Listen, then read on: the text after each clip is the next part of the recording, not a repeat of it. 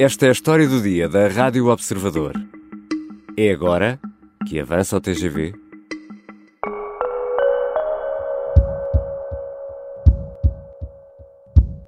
Naquele corredor que está aprovado, não se podem fazer quaisquer operações urbanísticas de construção, abate de árvores, alteração de uso do solo, movimentação de solo, sem um parecer prévio da Infraestruturas de Portugal. Isto de forma a congelar a situação daqueles terrenos, de forma a não, não tornar mais difícil ou mais cara a execução da linha ferroviária quando ela, quando ela tiver que ser feita. E, portanto, Frederico Francisco é o secretário de Estado das Infraestruturas e foi um dos protagonistas da última conferência de imprensa do atual governo, a última antes do decreto de demissão assinado pelo Presidente da República na quinta-feira.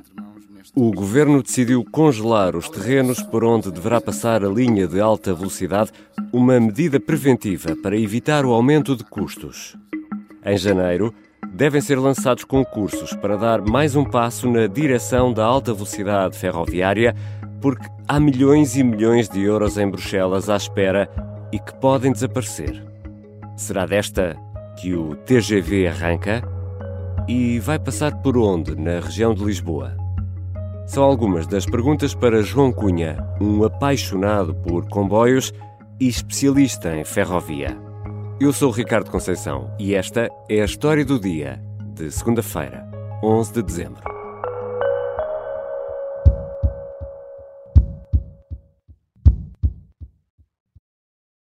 Bem-vindo, João Cunha. Olá, viva.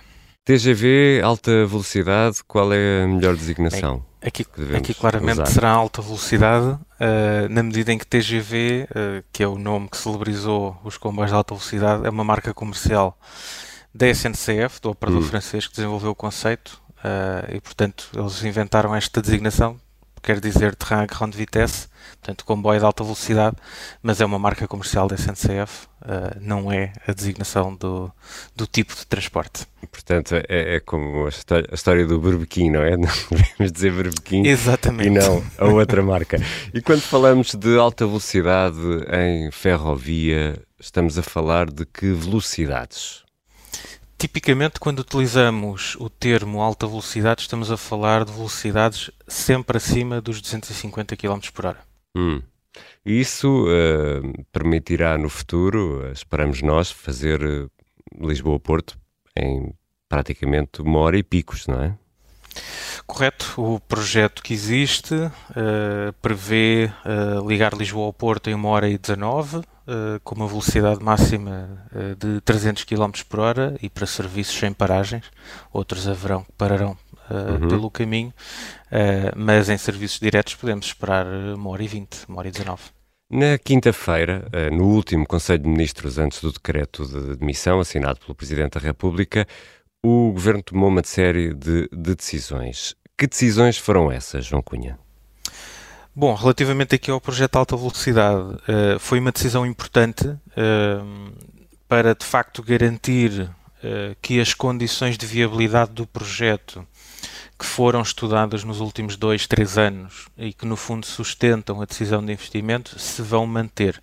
O que é que eu quero dizer com isto? E a decisão em concreto foi um, a de basicamente determinar o congelamento na utilização dos solos um, no canal previsto para a linha de alta velocidade, de modo a que, uh, enfim, basicamente qualquer utilização dos terrenos que estão previstos para o canal de passagem da linha de alta velocidade não poderão ser uh, mexidos sem uma, sem uma autorização prévia expressa da Infraestruturas de Portugal. Isto para quê? Uh, lá está, para não dificultar mais, para não criar mais obstáculos à sua eventual construção, no fundo, uh, garantindo que uh, sem uma autorização da Infraestruturas de Portugal uh, nada será feito nos terrenos por onde passará a linha que possa vir a dificultar mais uh, a sua construção, no fundo criar obstáculos mais difíceis de ultrapassar, sejam eles de índole legal ou mesmo prática, enfim, uma construção nova num terreno, etc. Uhum. E isso quer dizer, e já lá vamos à outra parte deste percurso, isso quer dizer que pelo menos eh, até ao carregado, entre o Porto e o carregado, já se sabe onde vai passar o comboio? Sim. Uh, na realidade nós temos duas situações. Uh, entre Sor e o Porto a resposta é um sim uh, muito carregado. Uhum. isto não tem a ver com a Vila a Sul. Ou seja, já passou pelas etapas da avaliação ambiental e, uh, em resultado da declaração de impacto ambiental que já foi emitida para os dois subtroços que compõem uh, então esse troço maior entre Sor e Porto, uh, já está definido o exato canal de passagem. Importa também dizer que o canal que está autorizado é mais largo do que aquele que depois efetivamente será utilizado, hum. mas isso é uma prática normal nestas questões. A Sul está em curso o estudo de impacto ambiental Uh, existem, tanto quanto eu sei, duas hipóteses de traçado ainda em estudo. Portanto, o meu entendimento é que as duas variantes de traçado em estudo estão abrangidas por esta medida. Hum. Depois uh, da para terminar a sua análise, elas vão convergir e será apenas um traçado a ser autorizado e, no fundo, esse depois será o traçado para a implantação definitiva. João Cunha, e o que é que vai acontecer em janeiro? Há aqui um marco importante que é preciso uh, um passo importante que é preciso dar em janeiro, o que é que vai acontecer? Sim, na realidade, eh, creio que são dois passos, embora das declarações que eu um, ehm, vi, uh, ouvi e li Uh, me parece que um deles uh, estará agora já adiado para depois das eleições. Portanto, no fundo, falava-se uh, da abertura do concurso público internacional para a concessão da linha, a 15 de janeiro. Isso não foi referido, portanto, imagino que ficará de facto para, para a execução de um próximo governo. Hum. o outro é a submissão uh, do uh, processo para a candidatura a fundos europeus do tal troço SOR-Porto, que já tem declaração de impacto ambiental favorável emitida um, e que é um passo fundamental para, de facto, assegurar que a percentagem de financiamento comunitário que está prevista para este projeto que é, que é assegurada. O Governo diz que uh, tem de ser já em janeiro, senão pode perder o dinheiro. Se, se, esse passo não for dado agora em janeiro, julgo que estamos a falar aqui 750 milhões de euros, mais ou menos. O PSD, entretanto, já disse que quer primeiro averiguar junto de Bruxelas se é mesmo, se é mesmo, mesmo assim. Num projeto destes, eh, seria importante, João Cunha, na sua opinião, ter PSD e PS sentados à mesma mesa, tomar uma decisão e fechar uma decisão para alta velocidade? Eu acho que sim.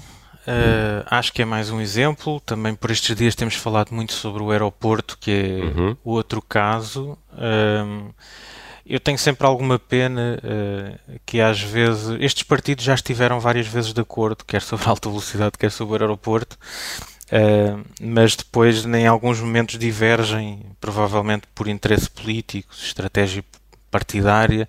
Uh, acho que obviamente é decisivo. Uh, eu não estou à espera que o PSD uh, eh, coloque demasiados entraves, até porque lembro-me que no último governo do PSD, entre 2011 e 2015, depois do cancelamento do projeto de alta velocidade, lembro-me que esse governo negociou em Bruxelas, enfim, isto passou por baixo dos radares, eu tenho essa referência porque, enfim, colaboro com uma, com uma revista ferroviária e onde, onde isso ficou registado para a posteridade uhum. e negociou com a Comissão Europeia, de facto, a incorporação de um novo eixo Lisboa-Porto nas redes transeuropeias de transportes para execução até ao horizonte 2030. Bom, e é exatamente disso que estamos aqui a falar e, portanto, se mesmo no nosso período talvez financeiramente mais complicado como nação uh, o PSD acabou por consagrar isso e, e, abrir essa porta em Bruxelas,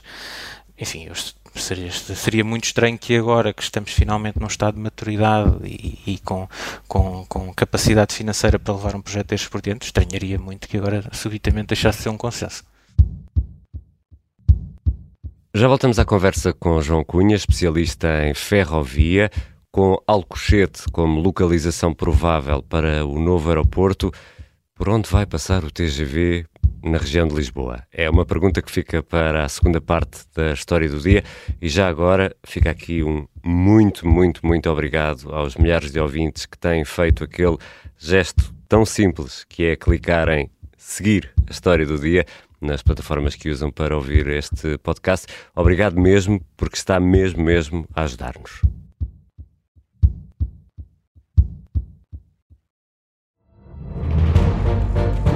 Esta é a história do padre obcecado com a infiltração do comunismo na Igreja que tentou matar o Papa em Fátima. Que raio de coincidência!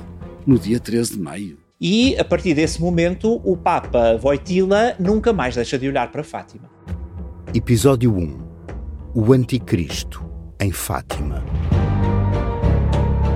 Matar o Papa é uma série para ouvir em seis episódios e faz parte dos Podcast Plus do Observador. Um novo episódio a cada terça-feira. Os assinantes do Observador têm acesso antecipado a todos os episódios desta série, já disponíveis em observador.pt. Os Podcast Plus do Observador têm o apoio da Kia. Estamos de regresso à conversa com João Cunha, um amante de comboios, um especialista em ferrovia. João Cunha, e nesta altura, quais são os planos para a alta velocidade em Portugal? Bom, neste momento aquilo que existe de planos uh, estão uh, refletidos no Plano Nacional de Infraestruturas 2030, que o Governo Sante aprovou há cerca de dois anos.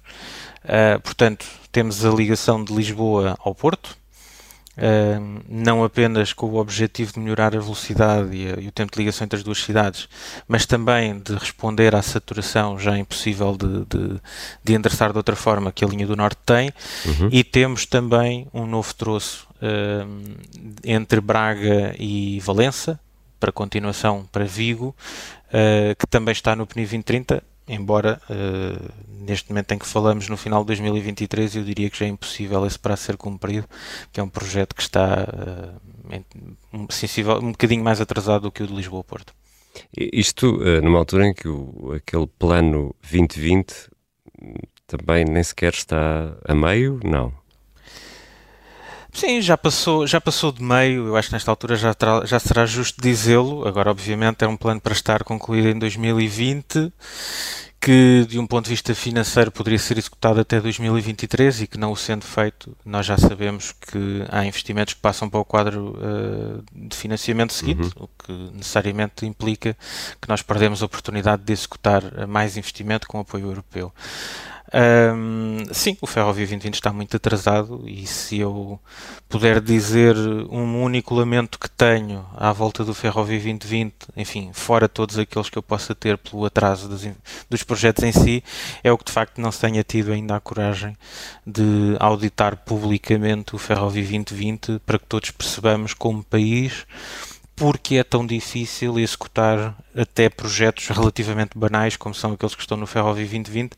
Acho que isso ajudaria as políticas públicas a melhorarem os seus instrumentos de execução no futuro um, e acho que traria uma claridade e uma honestidade diferente. Uh, enfim, é aquilo que vemos uh, que corre mal e que impacta a vida das pessoas. Por exemplo, nós neste momento temos a beira alta com a linha fechada há mais de um ano e meio uhum. e, e a verdade é que não temos uma transparência total do, do, das causas profundas disso acontecer. Certamente que Infraestruturas de Portugal e o Governo não queriam que isto tivesse sido assim. Uh, acho que seria interessante que nós, como país, soubéssemos o que é que está a determinar tantas dificuldades neste tipo de, de investimentos. O PNI 2030 é muito mais exigente e, de facto, é perfeitamente lícito perguntar se com um plano menos exigente foi o que foi, o que acontecerá uhum. com, o, com, o, seguinte. Exatamente. E, e voltando aqui ao, ao troço uh, Lisboa-Porto, Vamos parar na, eh, na secção entre o Carregado e Lisboa, porque aqui, afinal, por onde vai passar o comboio quando temos Alcochete como uh, localização muito provável para o novo aeroporto? Vamos ter que dar aqui uma volta pelo sul do Tejo para depois entrar em Lisboa? Sim e não. Ou seja. O projeto de base do PNI 2030 implica uh, que a ligação é direta e que é utilizada a linha do Norte entre Lisboa e o Carregado. Porquê? Uh, em praticamente toda a extensão estamos a falar de uma linha que permite pelo menos 200 km por hora, o que para um troço terminal de chegada não é mau. Uh, portanto, uh, sei lá, eu estou, estou-me a lembrar, por exemplo, da linha Paris-Lyon, uhum. em que também há um troço final bastante mais lento do que a linha de alta velocidade em si, e não é por isso que há problemas de competitividade. Qual é a outra razão? Para fazer uma linha entre o Carregado e Lisboa, direta, um, tendo em conta aquilo que é o território e a sua ocupação, estaríamos provavelmente a falar de uma infraestrutura que estaria praticamente sempre em túnel, com um custo de construção muito elevado. Hum. Portanto, a solução é um, terminar a quadruplicação da linha do Norte entre Lisboa e o Carregado, portanto, falta uma passagem em Vila Franca de Xira, fundamentalmente, para que a linha do Norte tenha capacidade para coexistir o tráfego convencional com o tráfego de alta velocidade.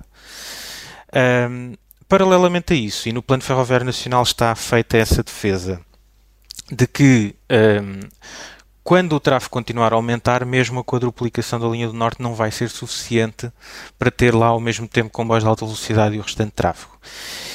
E é dito que é mais fácil chegar a Lisboa pela margem sul do que pela margem norte. E porquê? Porque na margem sul ou para a margem sul nós haveremos de ter que ter a terceira travessia do Tejo, vai ter Uma que ser feita ponte, por não é? Exatamente, vai ter que ser feito por muitos outros motivos. E portanto, já lá estando e sendo mais fácil a construção pela margem sul, o desvio não é significativo. Isto permitirá também que no caminho para Lisboa possa ter uma estação no aeroporto de Alcochete um, e, portanto, integrando o Alcochete num eixo Lisboa-Porto ou num eixo Porto-Algarve porque também permitirá a que comboios Porto-Algarve possam servir Alcochete sem vir a Lisboa. Agora, mesmo nessa altura, nós vamos continuar a ter comboios de alta velocidade que farão Lisboa-Porto direto pela linha do Norte hum. e comboios Lisboa-Porto que farão uh, o percurso via, via Alcochete. E se tudo correr bem, se tudo correr eh, sobre carris, e a piada é tão óbvia e tão fácil que não chega a ser uma piada, quando é que vamos ter alta velocidade a rolar entre Lisboa e Porto? Bom, confiando nos planos e acreditando que o consenso nacional não vai ser destruído uh, por interesses partidários para as próximas eleições, em princípio, final de 2028, teremos já um troço uh, entre Sor e o Porto utilizável. Uh, e 2030 uh, teremos então a 1 hora e 20 alcançada com, com, com o troço sul entre Carregado e Sor também completo. Uh, mas pronto, eu, entre 2028 e 2030 vamos começar a ter essa, essa experiência. O João há pouco falou de, do troço Braga-Valença, do Minho. Um, o que é que vamos ter primeiro em termos de ligação internacional em alta velocidade? Será Vigo ou será Madrid ou os dois? Eu diria que vão ser os dois, uh, porque uh, nós temos, enfim, o tema da alta velocidade esteve envolvido durante muito tempo num, num grande tabu em Portugal, uh, mas enquanto o tabu acontecia, nós começámos a construir a linha que é uma linha de alta velocidade, no fundo, entre Évora e Badajoz. E do lado de lá, então, a construção muitíssimo mais adiantada. Isto quer dizer que nós já a partir de 2024 poderemos ter uh, Lisboa-Madrid, claro que ainda não será num tempo muito competitivo, porque há, nomeadamente, o acesso a Lisboa e também o acesso a Madrid na região de Toledo, que ainda estão por resolver e ainda estão com, com, com linhas, a depender de linhas lentas mas eh, no fundo nós já vamos ter boa parte da infraestrutura nessa altura.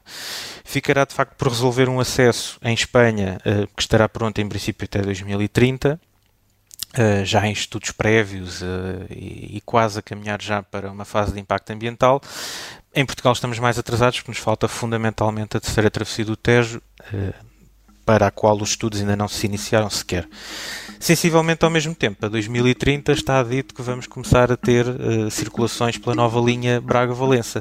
Hum. Portanto, se todos os planos se cumprirem agora, e este é um grande se, uh, eventualmente até acontecerão os dois ao mesmo tempo. Obrigado, João Cunha. Obrigado, eu.